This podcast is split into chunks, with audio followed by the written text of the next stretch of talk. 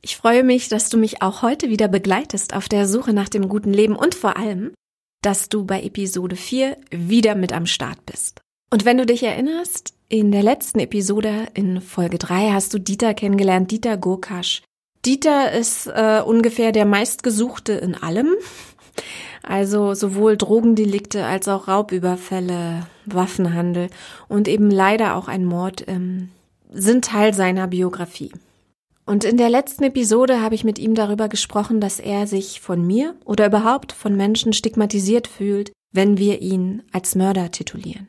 Und geschlossen haben wir den ersten Teil des Interviews mit Dieters Erzählungen über den sozialtherapeutischen Vollzug in Altengamme.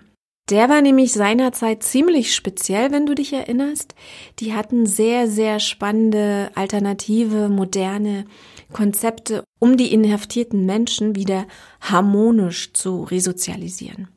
Und Dieter, der ja geflohen und aus dem Gefängnis ausgebrochen ist, dazu kommen wir in dieser Episode übrigens auch nochmal genauer. Besonders zum Ende hin, wo er nochmal aus seinem Buch einen ähm, sehr spannenden Abschnitt liest, hat beschrieben, dass er zu dem Zeitpunkt, als er in Alten Gamme entlassen wurde und vor den verschlossenen Gefängnistüren stand, mit Blick Richtung Freiheit dachte, die entlassen dich einfach. Die haben überhaupt keine Angst mehr vor dir. Und er sagte eben auch, Zitat, dass dieser Highspeed-Ball aus Zorn, dass der ihm nicht genommen werden konnte, selbst in alten Gamme noch nicht. Und wie er jetzt von einem unfassbar zornigen, in Anführungsstrichen, Mörder zu einem Yogalehrer wurde, der Gott gefunden hat. Darum geht es unter anderem in dieser Serie, aber auch in dieser Episode. Und wir setzen jetzt gleich direkt dort ein, wo wir beim letzten Mal aufgehört haben. Wir sind also gedanklich immer noch in Alten Gamme, in diesem sozialtherapeutischen Vollzug.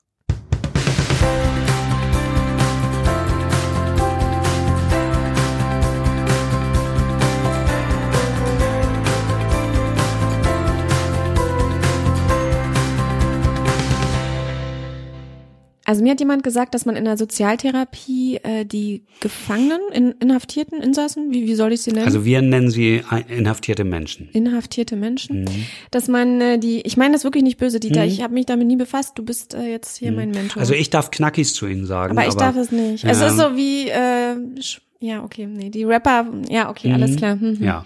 Also inhaftierte Menschen. Ist unser Sprachgebrauch bei Jugend. Ja. Alles klar. Also die inhaftierten Menschen lehrt, mit Gefühlen umzugehen und überhaupt erst äh, empathiefähig zu werden. Ja, das ist ja völliger Bullshit. Also das äh, bedeutet ja, dass inhaftierte Menschen äh, nicht mit Gefühlen umgehen können und keine Empathie haben. Das ist natürlich völliger Bullshit. Also mhm. natürlich gibt es Menschen, die Defizite im, äh, im Umgang mit Gefühlen haben und die auch Defizite in Empathie haben. Aber genauso gut gibt es Menschen, die ähm, da völlig in Ordnung mit sind. Also das ist so, so ein, so sind Gefangene. Das gibt es nicht. Der Knast ist Gesellschaft und ein Vergrößerungsglas. Du findest im Knast alles, was du draußen auch findest. Nur eben halt krasser, deutlicher, schärfer, klarer. Das ist so, ja, und wenn du das erste Mal Yoga im Gefängnis unterrichtet hast, wirst du auch feststellen, äh, dass das genau dieselben Leute sind, die du auch in der U-Bahn hättest treffen können. Du sprichst gerade davon, äh, dass Empathiefähigkeit eigentlich dir gegeben war, du hast sie nur gedeckelt oder so? Kann man das, das ist so jedem sagen? gegeben, jedem. Ich glaube nicht, dass es Menschen gibt, die zu Empathie nicht fähig naja, Psychopathen sind. schon, ne? Denen oh spricht oh man Gott, oh naja, Gott, oh Gott, oh Gott, oh Gott, jetzt Dieter, geht das ich los. Ich bin hier, weil mhm. ich, diese Klischees werden bedient. Mhm. Und ich bin ja hier, ich, es ist ja auch nicht leicht für mich, ne? Ich stelle mich hier meine Wissenslücken und meine mhm. Dummheit okay. offen zur Schau. In der Hoffnung oder mit dem Bestreben, dass, wenn ich schon so komische Gedanken habe, ähm, haben das andere Menschen erst recht. Mhm. Weil ich bin eigentlich jemand, der gern fragt und mhm der ich bin ein, eigentlich ein sehr offener, liebevoller Mensch. Und wenn ich mhm. schon so komische Bilder habe, dann geht's mhm. anderen noch schlimmer damit.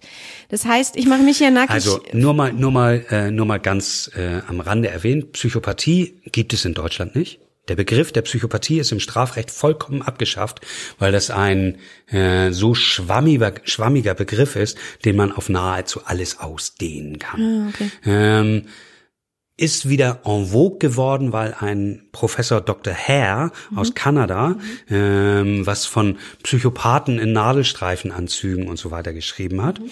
Und Herr Dr. Hare vertritt auch öffentlich die Ansicht, dass man Menschen mit, dis mit äh, dissozialen äh, Persönlichkeitsproblemen äh, per Geburtenkontrolle aus der Gesellschaft ausmerzen sollte. Also daher kommt der Begriff der Psychopathen und so weiter. Ähm, wenn du dich da wirklich mit beschäftigen willst, bitte. Also ich nicht.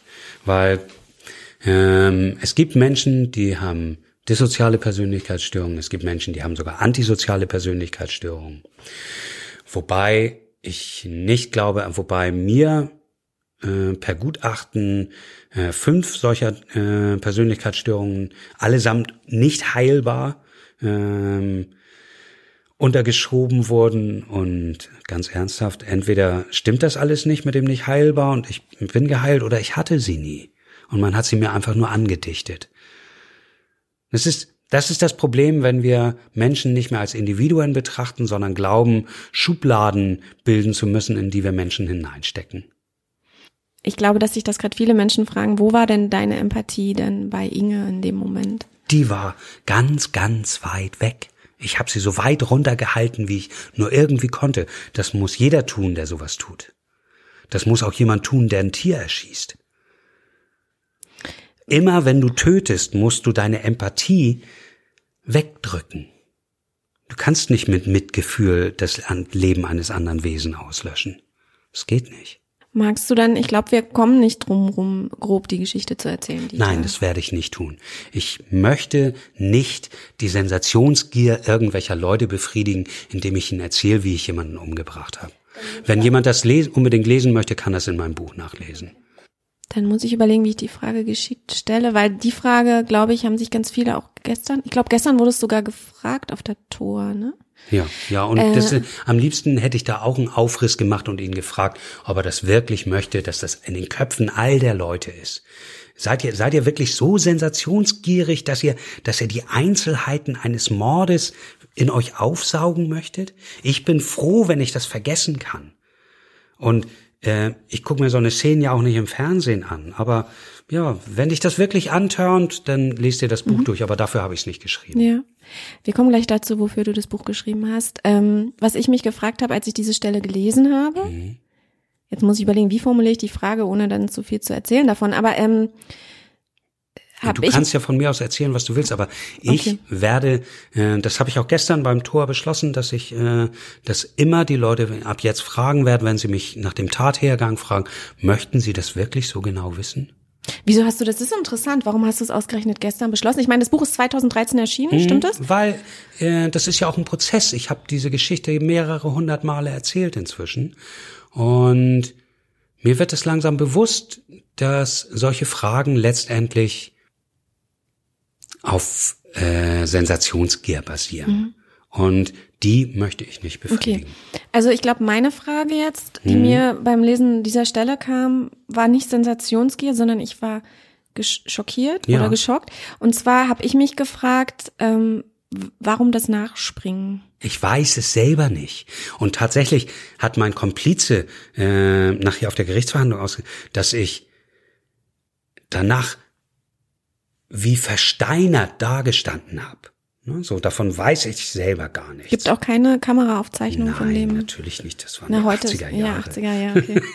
da war eine Kamera noch riesengroß. Also, weil ich hatte mir so überlegt, ähm, vielleicht war da eine Sorge da, dass die ersten zwei Schläge nicht gereicht haben und du wolltest keinen Zeugen. Also, das ist irgendwie nee, sowas ganz nein, pragmatisch. Nein, das, das ist einfach, das ist wirklich wie auf Schienen abgelaufen. Ich habe nicht nachgedacht.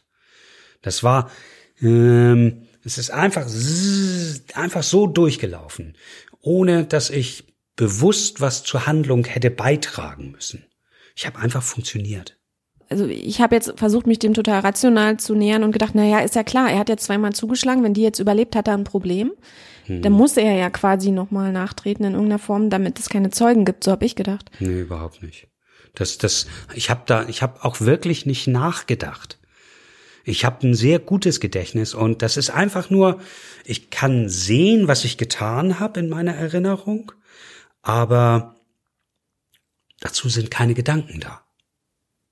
Du warst 23, als Ja. das passiert ist? Mhm. Oder passiert? Als ich das getan habe. Als du das getan hast, ja.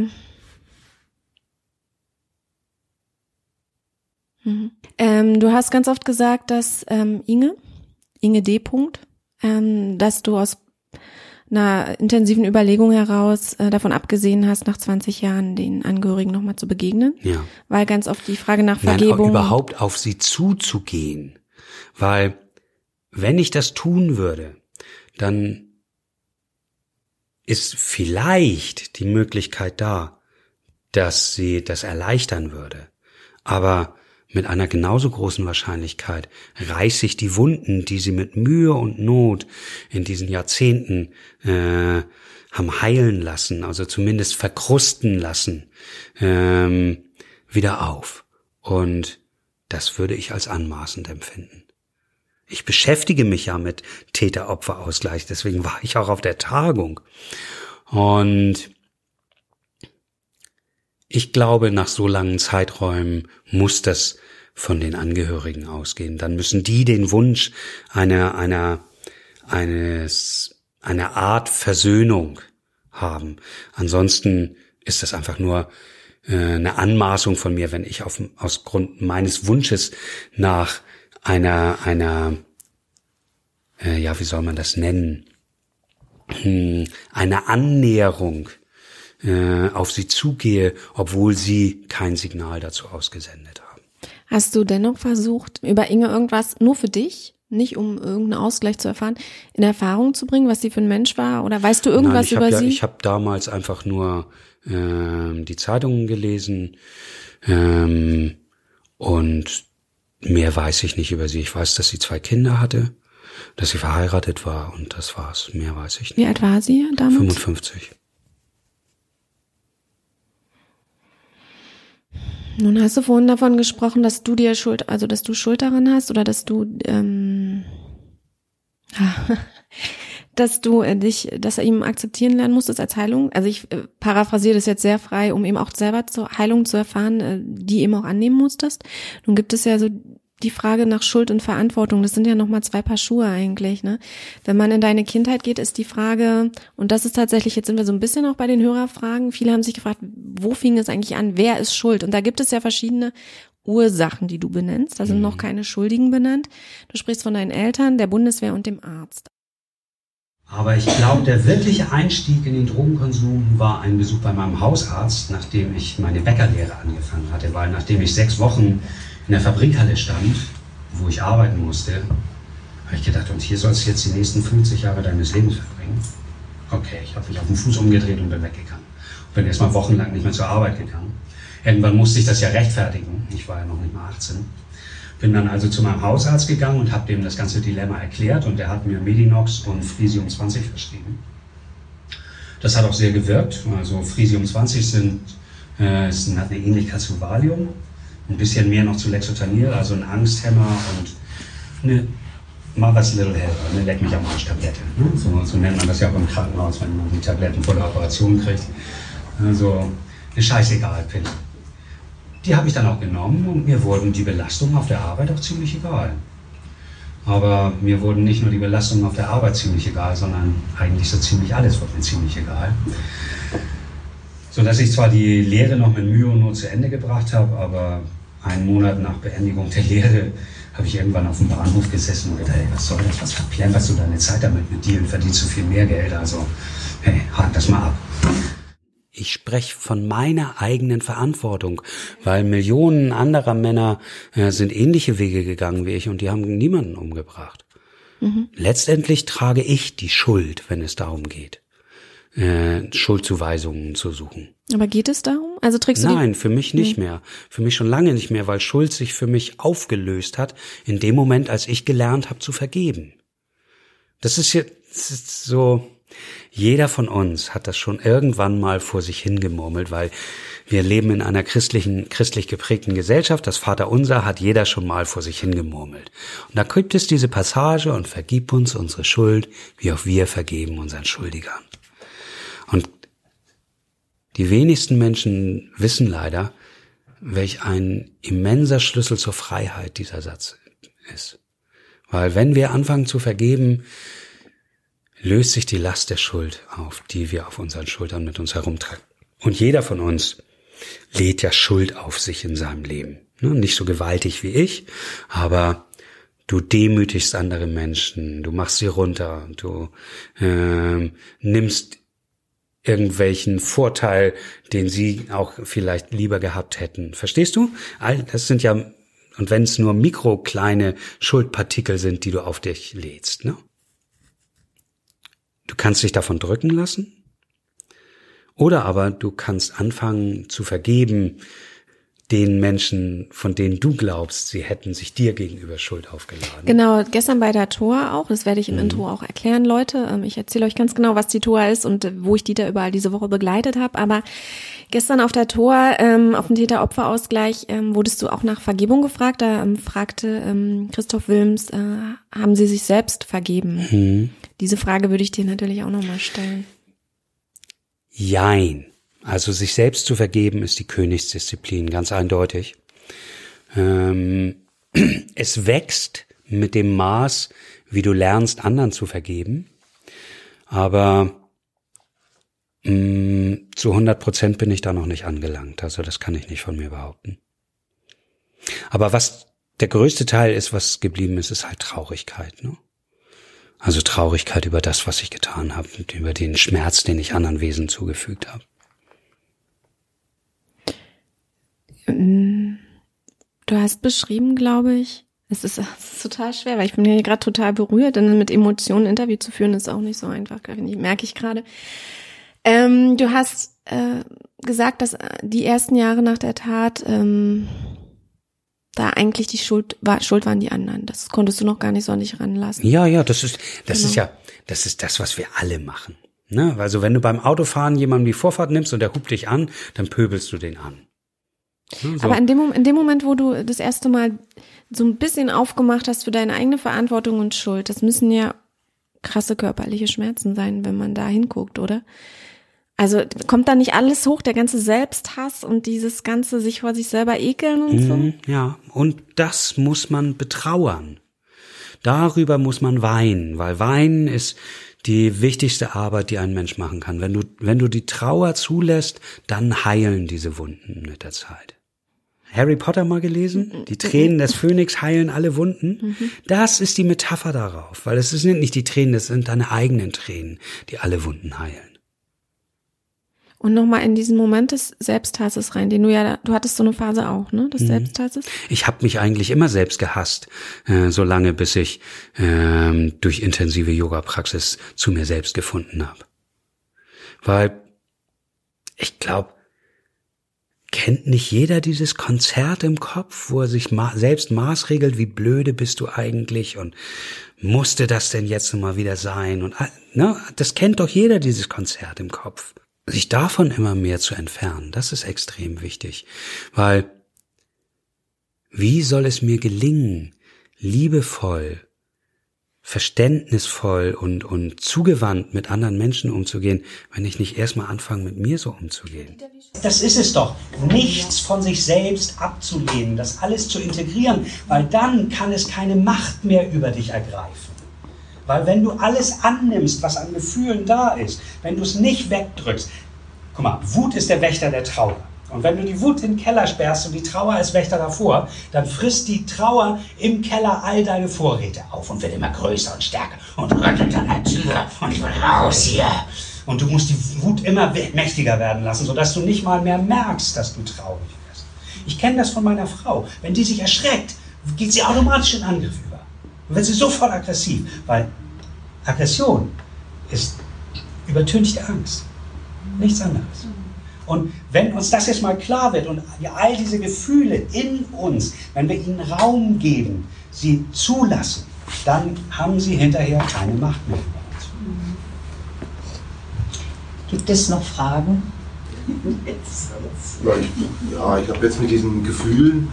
Ähm, ja.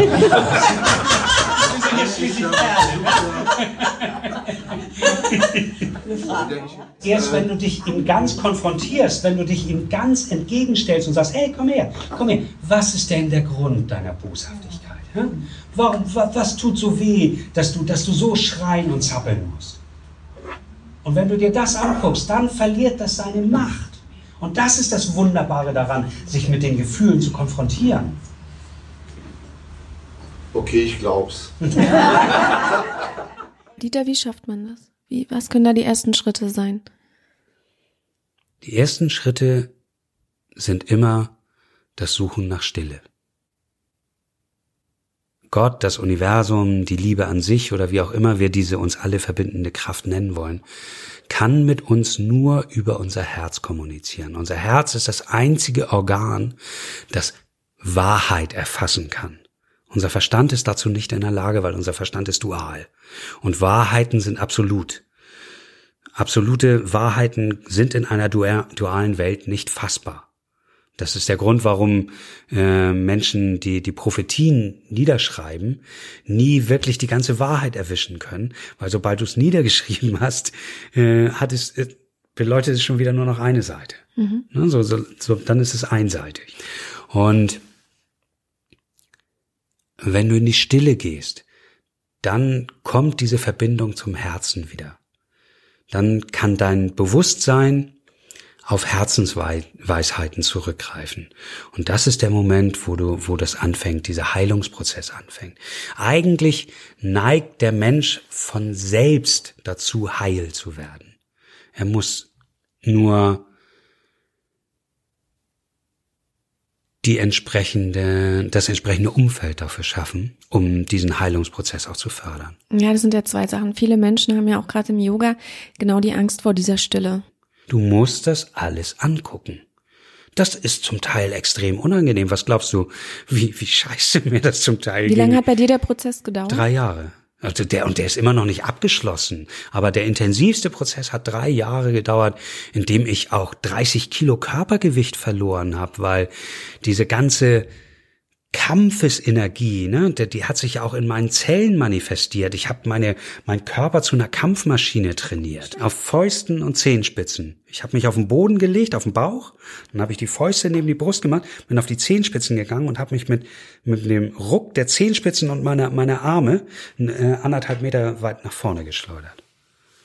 Hüpfen so, und, auf, auf, auf und so eine Kampfmaschine, äh, so ein Gangster, wie du, mhm. du beziehst dich, äh, du sagst ja oft das Wort Gangster, ähm, zumindest in den Vorträgen, wo ich dabei war. Ähm ja, es hat was mit der mit der Vergangenheit und den und den den Hierarchieritualen der der Gangs auf den Straßen zu tun. Das daraus entstehen ja eigentlich also der der der das ursprüngliche der ursprüngliche Begriff des Gangsters kommt ja aus den aus den äh, Banden in der Prohibition. Mhm. So da, das waren Gangs und aus diesen Gangs haben sich dann äh, die Gangster entwickelt. Ne?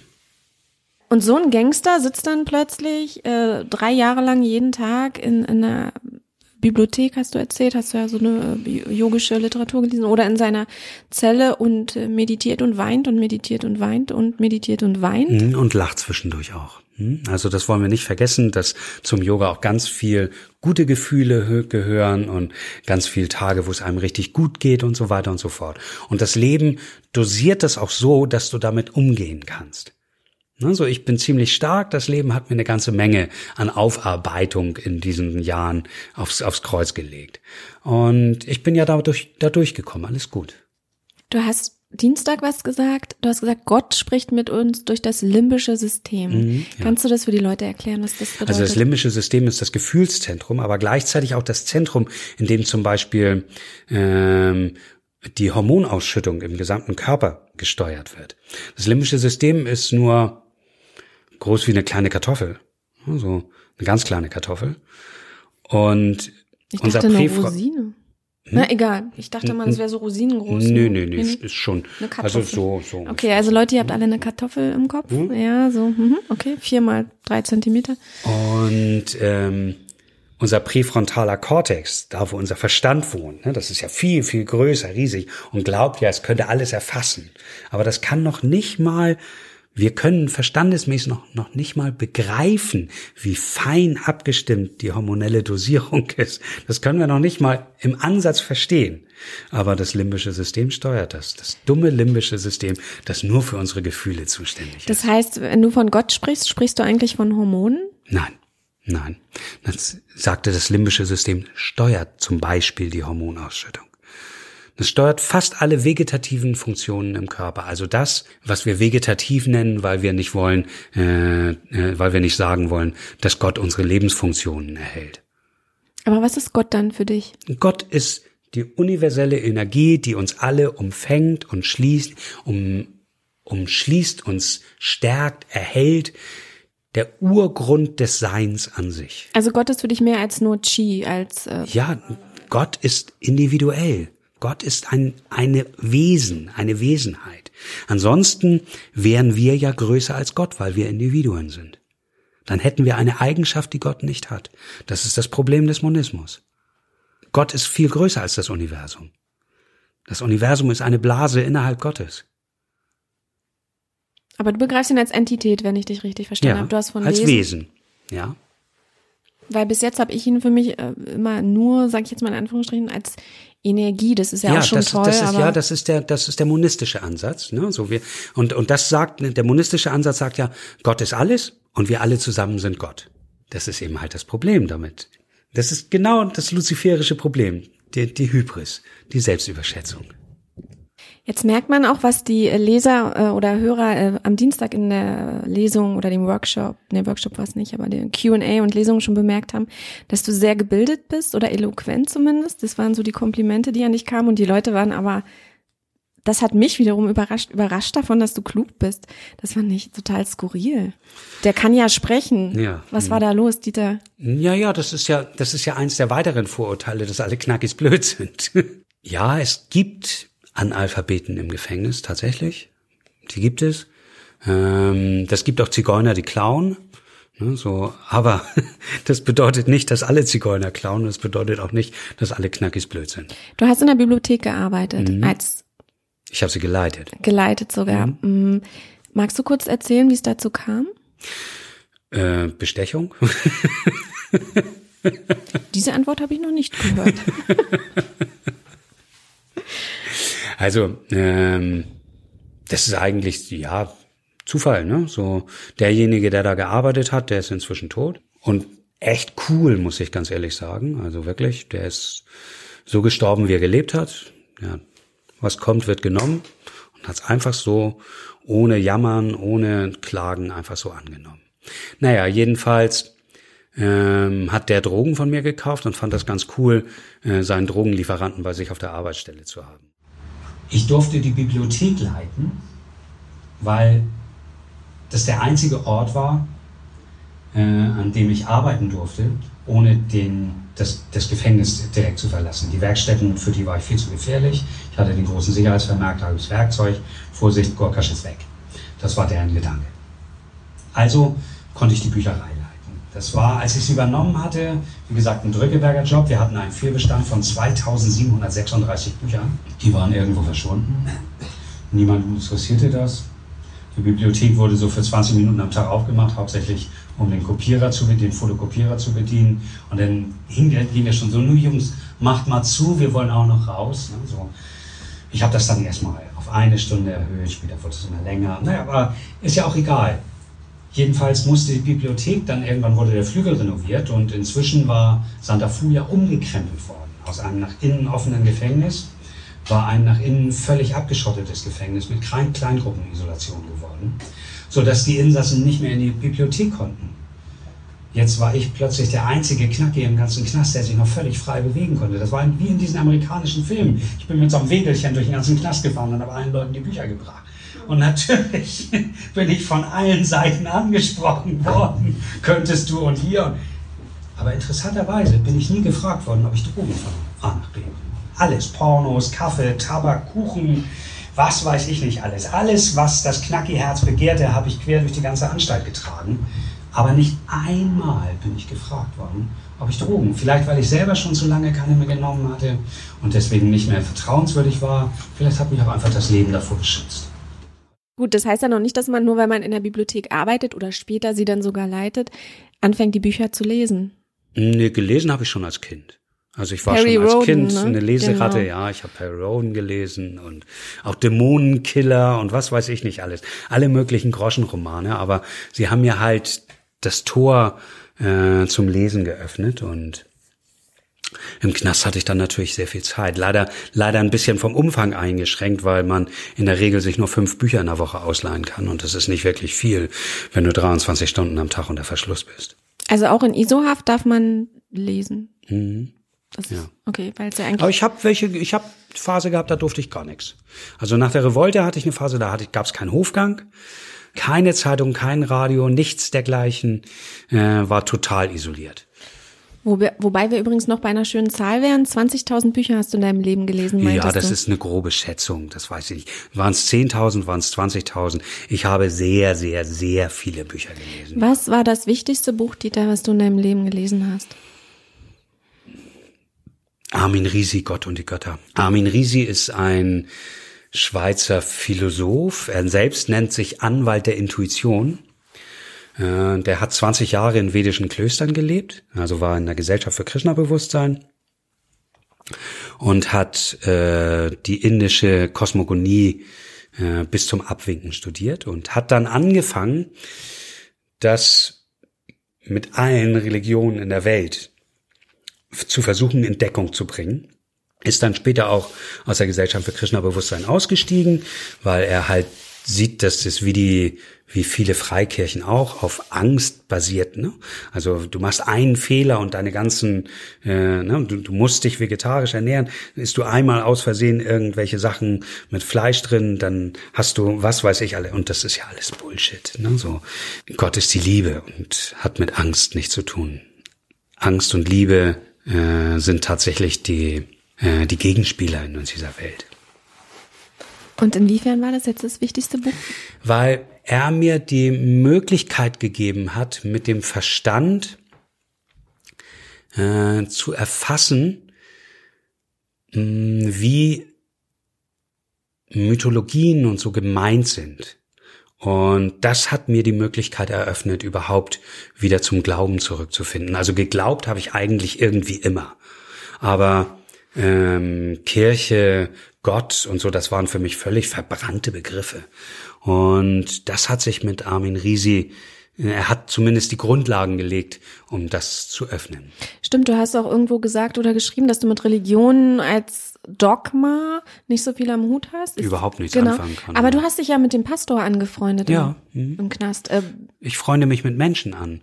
Aber nicht, nur, mit, nicht mit Titeln oder Labeln. Ja. Mhm. Aber warst du damals schon so weit, dass du das wirklich sehen konntest, ihn als Mensch und nicht der Pastor, also, der Pfaffe? wir haben uns angefreundet, weil er ist zufällig in die Bücherei gekommen. Da war schon, da war schon das ganze Haus unter Verschluss, weil er ein Buch für jemanden gesucht hat. Und dann haben wir angefangen, uns zu unterhalten. Und nachdem wir drei Stunden ununterbrochen gesprochen haben, haben wir uns in den Armen gelegen, haben geweint und uns Bruder genannt. So sind wir aneinander gekommen. Und dann ist die Freundschaft so intensiv gewesen, dass er wirklich den ähm, Abteilungsleitern und so im Gespräch von seinem Freund gesprochen hat. Und das ist für ihn natürlich, hat er sich damit total geoutet. Das war ja, ist ja der absolut professionelle Fehler. Ne? Niemand darf sich mit einem Knacki anfreunden. Aber er war es ja letztendlich auch, der dir geholfen hat, dass das alles überhaupt, ähm, dass du überhaupt Yoga wirklich ins Gefängnis bringen ja. konntest. Ohne Gernot hätte ich das nicht geschafft, nein. Ich wollte Yoga an meine Mitinsassen weitergeben. Also bin ich zur Anstaltsleitung gegangen und habe gesagt, Wissen Sie, Yoga hat mir sehr geholfen und ich möchte das gerne an meine Mitgefangenen weitergeben und deswegen würde ich gerne eine Yoga-Gruppe hier gründen. Sag mal, Kurkas, kommst du noch klar? Hast du mal einen Blick in deine Akte geworfen? Glaubst du wirklich, so jemand wie dich lassen wir irgendwo eine Gruppe da? Ey, geh mal zurück auf Zelle und beruhig dich mal wieder. Das war also nichts geworden. Interessanterweise ist zum selben Zeitpunkt die Möglichkeit an mich herangetragen, Kulturveranstaltungen im Gefängnis zu organisieren. Ich, Kulturveranstaltungen. okay. Aber ich hatte ja im Leben gesagt, nimm mich und mach mit mir, was es braucht, dass die Liebe in der Welt mehr wird. Also musste ich diese, diesen Hinweisen wohl folgen. Inzwischen gibt es in jedem Hamburger Gefängnis jeden Monat eine Kulturveranstaltung. Ich habe da schon lange nichts mehr mit zu tun. Aber angefangen sind wir damit. Kennt ihr dieses Ding mit dem Knasttheater? Gibt es hier in Berlin auch. Haben wir auch mal angefangen. Ich weiß, wir haben damit angefangen. Wir waren die Ersten in Deutschland, die das gemacht haben. Und ich war aber immer noch nicht da, wo ich hin wollte. Ich wollte Yoga ins Gefängnis bringen. Inzwischen war ich mit dem evangelischen Pastor gut befreundet und habe den so lange mit Yoga voll gequatscht, bis er es irgendwann selber ausprobiert hat. Er fand das auch toll. Und wenige Wochen später haben wir im Jahr 2006 die erste offizielle Yoga-Gruppe im Gefängnis gegründet. Er als Leiter und ich habe angeleitet. Ein paar Monate später habe ich auf einer der Kulturveranstaltungen die erste Yogalehrerin von draußen kennengelernt und habe ihr von unserer Yoga-Gruppe erzählt. Sie fand das ganz toll, wollte auch mitmachen hat dann tatsächlich alle Hürden überwunden und hat mitgemacht, hat draußen von anderen Yoga-Lehrern erzählt, die fanden das auch toll. Dann hat sie mit denen zusammen die nächste Yoga-Gruppe im anderen Gefängnis gegründet. Das führte dann schon dahin, dass das Yoga Journal und Yoga Aktuell von den Aktivitäten Wind kriegten, die kamen dann in den Knast und haben mich interviewt, große Artikel in den Zeitschriften, noch mehr Yoga-Lehrer, die das spannend fanden, noch mehr Yoga-Gruppen und inzwischen gibt es Yumik. Yoga und Meditation im Gefängnis e.V. Wir haben eine sehr aktive Arbeitsgruppe hier in Berlin. Wir haben 30 Gruppen in Deutschland, in Dutzenden Gefängnissen. In der Schweiz sind wir in fünf Gefängnissen, in Österreich gründen wir den Verein gerade. Und ich glaube, die berühmtesten Yoga-Lehrer Deutschlands, Anna Tröbes, sagt euch irgendwas? Ja. Ron Steiner, Patrick Broom, ja, sind alle Mitglieder bei mir im Verein kenne die inzwischen alle persönlich und bin mit dem befreundet. Inzwischen wird auch Ex-Knacki Kokic von der Justiz dafür bezahlt, Yoga und Meditation in Gefängnisse zu bringen. Und ich muss zum Teil immer noch darüber gacken, gackern, weil schräger geht es ja nun wirklich nicht mehr.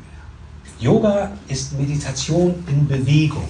Und das ist das, worauf es ankommt. Es dreht sich nämlich beim Yoga darum, die Gedanken zur Ruhe zu bringen, um dann das, was aus dem Herzen von ganz alleine aufsteigen will, zu erfahren.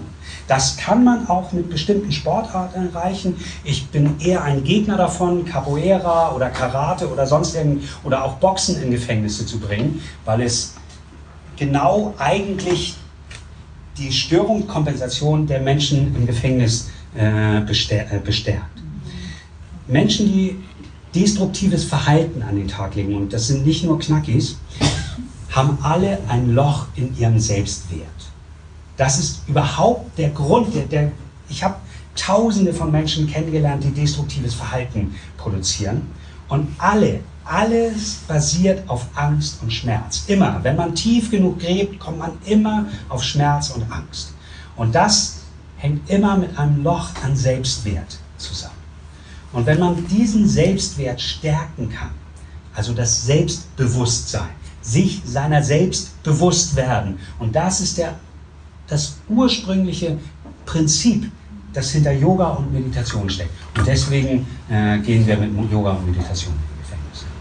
Bitte glaub nicht, dass Humik alleine mein Baby ist. Ne? So, ich bin so ein bisschen die Galionsfigur, ne? die, die in der Öffentlichkeit vor, aber das sind ganz viele Menschen, die diese Arbeit machen und ohne die der Verein nicht funktionieren würde.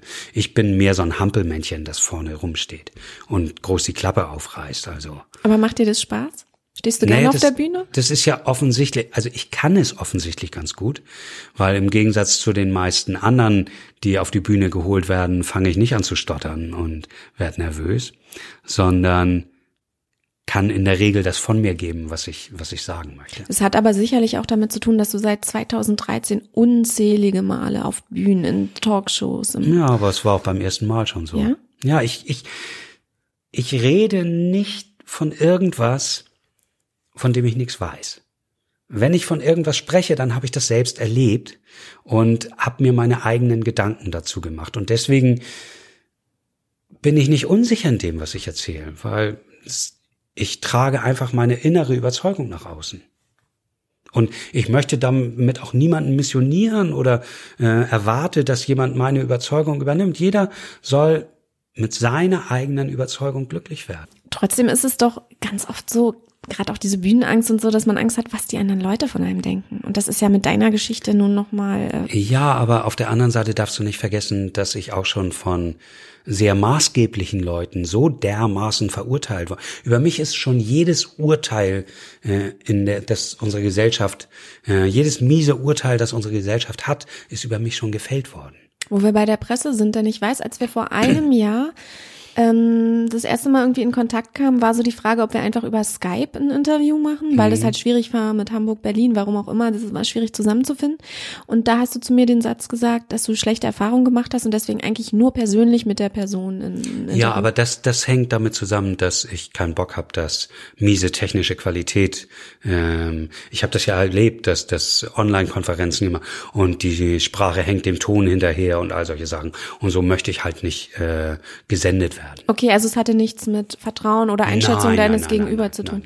Ah, und aber du hast schlechte Erfahrungen mit der Presse gemacht. Nein, ne? überhaupt nicht. Nein, nur positive? Nein, ich habe tatsächlich nur positive Erfahrungen gemacht. Ich glaube, das gibt so ein Zeitungsartikel, da, das war ganz lustig, das war in Mössingen, glaube ich. Oder? Ja, Mössingen, irgendwie so, irgendwo bei Stuttgart unten. Und ähm, da waren zwei Journalistinnen. Die eine hat so, ha, himmelhoch jauchzend über mich berichtet und die andere hat irgendwie versucht, mich so ein bisschen runterzumachen. Das ging aber fast gar nicht, weil ähm, so positives Feedback in dem, in dem Workshop war. Und einmal war irgendwo, da war auch eine, ein Workshop und da waren praktisch nur Frauen und ein Journalist, der als Mann und, und die Frauen haben mich halt ein bisschen angehimmelt und das ging ihm, glaube ich, auf den Sender und dann hat er so ein bisschen abwertend geschrieben. Aber es gab ja nie irgendwas Schlimmes. Ich hatte immer Angst, äh, dass RTL mich verreißen will, aber RTL hat, glaube ich, inzwischen vier ganz tolle Fernsehberichte über mich gemacht. Also. Aber wer hat dann die Urteile über dich gefällt? Du meinst, jedes Urteil, was es geben kann, ist schon mal über dich gefällt worden? Ja, natürlich. Was denkst du denn, was, was früher in meinen Gangsterzeiten in der Presse über mich erschienen ist? Wahnsinnige Psychopathen und was weiß ich nicht alles.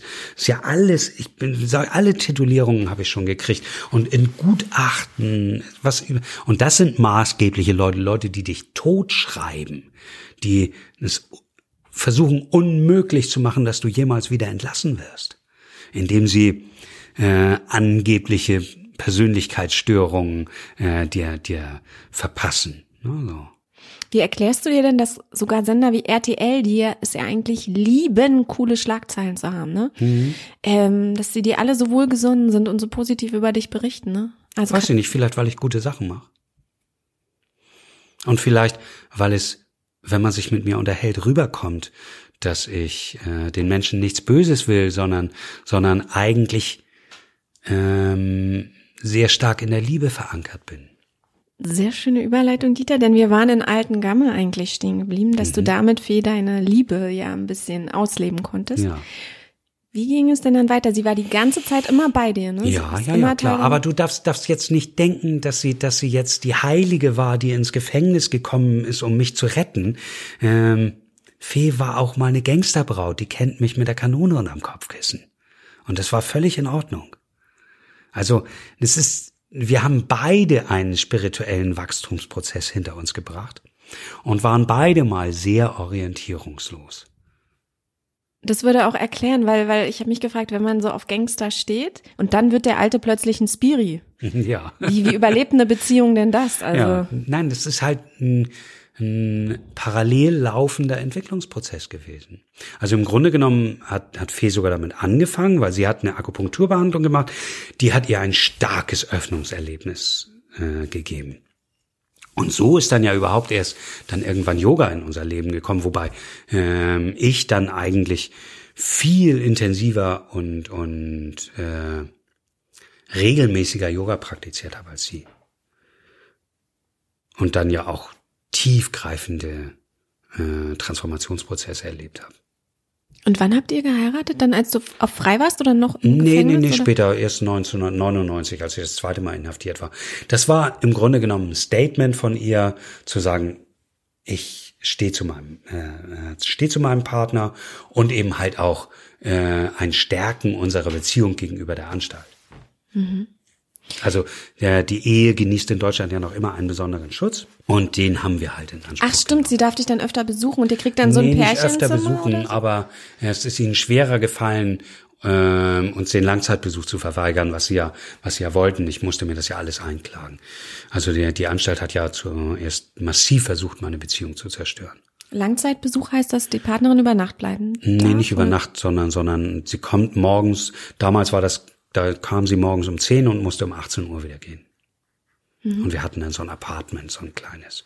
Aber alles auf dem Gefängnisgelände Ja, gibt's ja, dann so eine natürlich. Apartments. Ja. Drei Stück. Das ist auch ziemlich äh, grenzwertig. Aber trotzdem, also du, du hast ja gegrinst, als wir diesen Raum angesprochen haben. Mhm. Also das heißt, du meinst, das ist so ein bisschen absurd, was äh, diese. Es ist schon ein bisschen absurd, aber, aber hey, die einzige Möglichkeit, ähm, ähm, sich kör auch körperlich nahe zu Wie oft darf sie dich? Durfte? Einmal im Monat. Einmal im Monat. Mhm. Also wie viel, jetzt muss ich mal rechnen, wie viele Jahre eurer Beziehung hat sie dann sozusagen mit dir im Gefängnis verbracht? Quasi direkt oder indirekt? Und wie viel in Freiheit? Wobei Freiheit, da kommen wir ja noch mal zu. Das Naja, wir haben uns 1990 kennengelernt. Und ähm, ich war dann mit offenen Vollzug ungefähr drei Jahre draußen. Zwischen 94 und 97. Gehen wir aus, von Sommer 94 bis Sommer 97 hatten wir, hatten wir äh, richtig Kontakt. Also da war ich Freigänger nachher und so. Und da war ich fast nur draußen. Und dann bis 2011. Ne? Noch eine kleine Knastgeschichte? Seite 99. Wir planten die Flucht so für März 1989. Bis dahin sollte unsere Steinmetzgruppe in die ehemaligen Räume der Schlosserei umgezogen sein, die direkt an der Außenmauer lagen. Auch wurde es um diese Jahreszeit noch früh genug dunkel. Dass uns dann die Flucht viel früher gelang, lag an der Dusseligkeit der Bauarbeiter. Beim täglichen Hofgang am Freitag, den 11. November 1988, stellte Rainer fest, dass die Typen doch tatsächlich vergessen hatten, beim ehemaligen Gebäude des Fensterbetriebes, direkt neben der ehemaligen Schlosserei, ebenfalls direkt an der Außenmauer, eine Tür abzuschließen. Rainer kam sofort zu uns, zu mir und seinem engen Kumpel Günther und erzählte aufgeregt von dieser Entdeckung. Das war so gegen 13.30 Uhr. Rainer, Günther und ich überlegten nur kurz. Viel Zeit zum Planen einer Strategie blieb nicht. Das war eine Chance. Jeder von uns zog sich eine doppelte Schicht an Klamotten an, damit wir uns draußen, also in Freiheit, farblich verändern konnten. Mehr brauchten wir nicht. Dann liefen wir zu dem ehemaligen Gebäude des Fensterbetriebes, öffneten die Tür, gingen rein und schlossen sie wieder hinter uns, als wäre es das Normalste der Welt. Das war so gegen 14 Uhr. Drinnen lag von den Bauarbeiten eine Menge Werkzeug herum. Es war wie im Märchen. Besser hätte es gar nicht sein können. Wir brauchten uns nur zu bedienen. Mit einer Poksäge, mit so einem kleinen Ding, fingen wir an, drei der gut daumendicken Fenstergitterstäbe am unteren Ende durchzusägen. Das dauerte ziemlich lange und war so mühsam, dass wir drei uns dabei abwechselten. Und klar redeten wir währenddessen darüber, was wir in der Nacht endlich wieder in Freiheit noch alles anstellen würden. Dass wir uns jetzt einmal eine Ladung Koks und Hasch besorgen, irgendwo einen Mercedes kurz schließen und dann nach Holland fahren würden. Irgendwie aber war mir schon zu dem Zeitpunkt klar, dass ich lieber alleine meinen Weg gehen wollte. Ich befestigte mir mit Klebeband einen großen Schraubenzieher am Unterschenkel, der mir im Notfall als Waffe dienen konnte oder mit dem ich zum Beispiel einen Taxifahrer bedrohen und ausrauben konnte. Während einer also sägte, nahmen die anderen beiden eine Wiener Leiter aus Holz, eine Klappleiter auseinander. Wir lösten die obere Verbindung, sodass wir zwei Teile hatten und banden diese mit verdammt viel Klebeband verstärkt durch Draht zusammen. Am Ende hatten wir eine neue Leiter von fast sechs Metern Länge. Das war so gegen 17.30 Uhr. Mittlerweile war es dunkel. So kurz nach 18 Uhr hielten Rainer, Günther und ich es dann nicht mehr aus. Außerdem konnten wir wirklich nicht viel länger warten. Spätestens beim Einschluss gegen 19.30 Uhr wäre aufgefallen, dass wir nicht da waren. Wir bogen zu dritt die Gitterstäbe auseinander und nach oben. Zum Glück waren die Fenster etwa 70 Zentimeter breit und knapp einen Meter hoch, so dass wir eine Lücke schaffen konnten, wo wir hindurchpassten. Zwischen dem Gebäude und der Gefängnismauer gab es jedoch noch die sogenannte Sicherheitszone. Einen Rasenstreifen mit einem etwa, etwa zwei Meter hohen Stacheldrahtzaun. Nirgendwo gab es ein Gebüsch, nirgendwo einen Baum, denn nirgends sollte sich die Möglichkeit bieten, sich zu verstecken. Aber auch diesen Stacheldrahtzaun galt es zu überwinden. Wir schoben daher zuerst ein dickes, gut zwei Meter langes Holzbrett durch das Fenster. Das eine Ende des Brettes lag dann auf dem Zaun, das andere auf dem Fenstersims. So hatten wir eine Brücke. Günther kletterte als erster über das Brett und sprang hinter dem Zaun auf den Rasen. Danach hieften Rainer und ich diese sechs Meter Leiter durch das Fenster und schoben sie Günther entgegen. Dann balancierte Rainer über das Holzbrett. Nach ihm kam ich.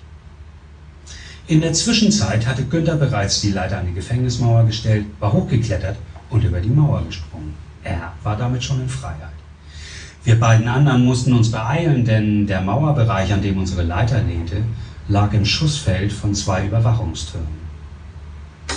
Der Beamte auf dem einen Turm sah uns nicht, aber gerade in dem Moment, als Rainer fast oben auf der Mauer angekommen war, eröffnete der Bedienstete auf dem rund 50 Meter entfernten Wachturm 2 das Feuer. Fünf Schüsse gab aus seiner Maschinenpistole ab und es war wohl gut, dass es an diesem Tag recht neblig war und nieselte. Kein Schuss traf. Ich hechtete auf die Leiter. Oben sprang Rainer auch schon über die Mauer. Auch er hatte es damit geschafft. Ich kletterte wahrlich um mein Leben, so schnell es ging, sprang mit einer Hockwende über die Mauer und landete üblerweise auf der anderen Seite mit voller Wucht aus 5,40 Meter Höhe mit meinem Fuß direkt auf Reiners Hacke. Wir konnten beide hören, wie sein Knochen knackte. Was für eine Scheiße Rainer schrie vor Schmerzen, aber wir drei hatten vorher vereinbart, dass wir die Sache durchziehen würden, egal ob sich jemand verletzt. Ich fackelte nicht lange, es war nur eine Frage von Sekunden, bis eine Heerschaft von Bereitschaftspolizisten da sein würde. Was mit Rainer geschah, war mir egal. So etwas wie Mitgefühl kannte ich früher nicht. Darum meinte ich nur, sorry Rainer, abgesprochen ist abgesprochen. Und weg war ich. Ich bin aber nur 23 Stunden draußen gewesen. Die Wahrscheinlichkeit, längere Zeit draußen zu bleiben, ist nicht besonders groß. Wenn drei Mörder auf einmal aus einer Haftanstalt ausbrechen, dann könnt ihr euch vorstellen, wie das selbst in den späten 80er Jahren die Schlagzeilen beherrscht hat. Unsere Bilder waren bundesweit überall in der Presse. Es werden sofort Sonderkommissionen bei der Polizei gebildet und, und, und, und, und. Also insofern war es nur normal, dass ich wieder verhaftet wurde. Und nur normal war es dann auch, dass ich äh, danach in Isolationshaft gekommen bin. Also wie gesagt, es ist nicht verboten, aus dem Gefängnis auszubrechen. Der Gesetzgeber in Deutschland sieht, hat vorgesehen, dass der Mensch einen Freiheitsdrang hat und wenn er dem nachkommt, soll er dafür nicht bestraft werden. Das ist allerdings was anderes, wenn man Gitterstäbe dabei durchsicht, Sachbeschädigung. Oder wenn man in Anstaltskleidung ausbricht, weil man nichts anderes zum Anziehen hat, Diebstahl von Anstaltseigentum. Wenn man mit zu dritt ausbricht, ist das Meuterei und Knackis mögen ausbrechen. Es ist durchaus nicht so, dass jeder Knacki ausbrechen will. Also dazu würde ich euch gerne eine, eine ganz kleine Anekdote aus Lübeck erzählen. In Lübeck ist in den späten 60ern, frühen 70ern das Gefängnis zu klein geworden und man hat einen neuen Flügel gebaut und an diesen neuen Flügel auch gleich einen neuen Gefängnishof. Und natürlich sind diese Bauarbeiten von deutschen Baufirmen ausgeführt worden und deutsche Baufirmen halten sich an deutsche Bauvorschriften. Und deutsche Bauvorschriften sehen vor, dass ein zweiflügeliges Tor von innen einen Panikhebel haben muss. Das ist dieser Hebel in den Toren, den man umlegen kann und dann kann man das Tor von innen aufdrücken, egal ob es abgeschlossen ist oder nicht. Deswegen heißt das Panikhebel. Und genau so einen Hebel haben die in das Tor vom Hof eingebaut. Cool, ne? Noch cooler ist, dass das 20 Jahre lang niemandem aufgefallen ist. Aufgefallen ist es dann, als jemand, der kam gerade aus der Psychiatrie, Psychiatrie in Neustadt-in-Holstein zurück, war noch so ein bisschen verwackelt und eierte auf dem Hof rum und legte den Hebel um, drückte das Tor auf. Der ganze Hof voll, voll, 50 Schwerstverbrecher auf? Die Beamten, Flucht nach drinnen, sofort weggerannt, haben sich eingeschlossen. Und was passiert? Glaubst du, das ist eine Falle? Meinst du, die wollen das in eine Falle locken?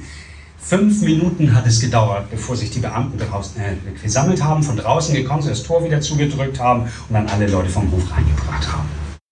Hast du noch ein bisschen Power? Wollen wir, ja, mal, ja, zum Buch, wollen wir mal zum Buch kommen und den Fragen, die die Leute hatten, erzählen? Ja, ja. Die Leute, ist das, ist das Die Leute. Ist das anstrengend für dich, dass Leute da immer so, irgendwas ist jetzt anstrengend, ne? oder irgendwas, Mhm. was?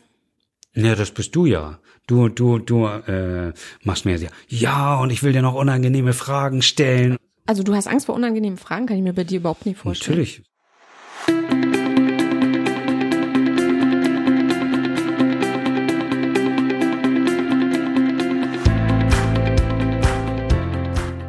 Und wenn du wissen möchtest, wie es mit Dieter weitergeht, unterstütze diesen Podcast mit deinem Beitrag unter www.dasguteleben-podcast.de Schrägstrich Paypal. Ach so, und du kannst mich natürlich jederzeit mit Fragen und konstruktivem Feedback erreichen unter dasguteleben.podcast auf Instagram, entweder unter den jeweiligen Episodenpost als Kommentar oder als PM, DM, I don't know, im Instagram Messenger selbst. Oder wenn du es eher klassisch magst, schreib mir eine Mail an Kontakt, das deutsche Kontakt, also mit K, kontakt at dasguteleben.podcast. Abonnier diesen Podcast und höre jede neue Folge gratis auf iTunes, Deezer, Stitcher, Spotify, Google Podcasts oder im Web unter www.dasguteleben-podcast.de. Vielen Dank, dass du mich auch heute wieder begleitet hast. Auf der Suche nach dem guten Leben.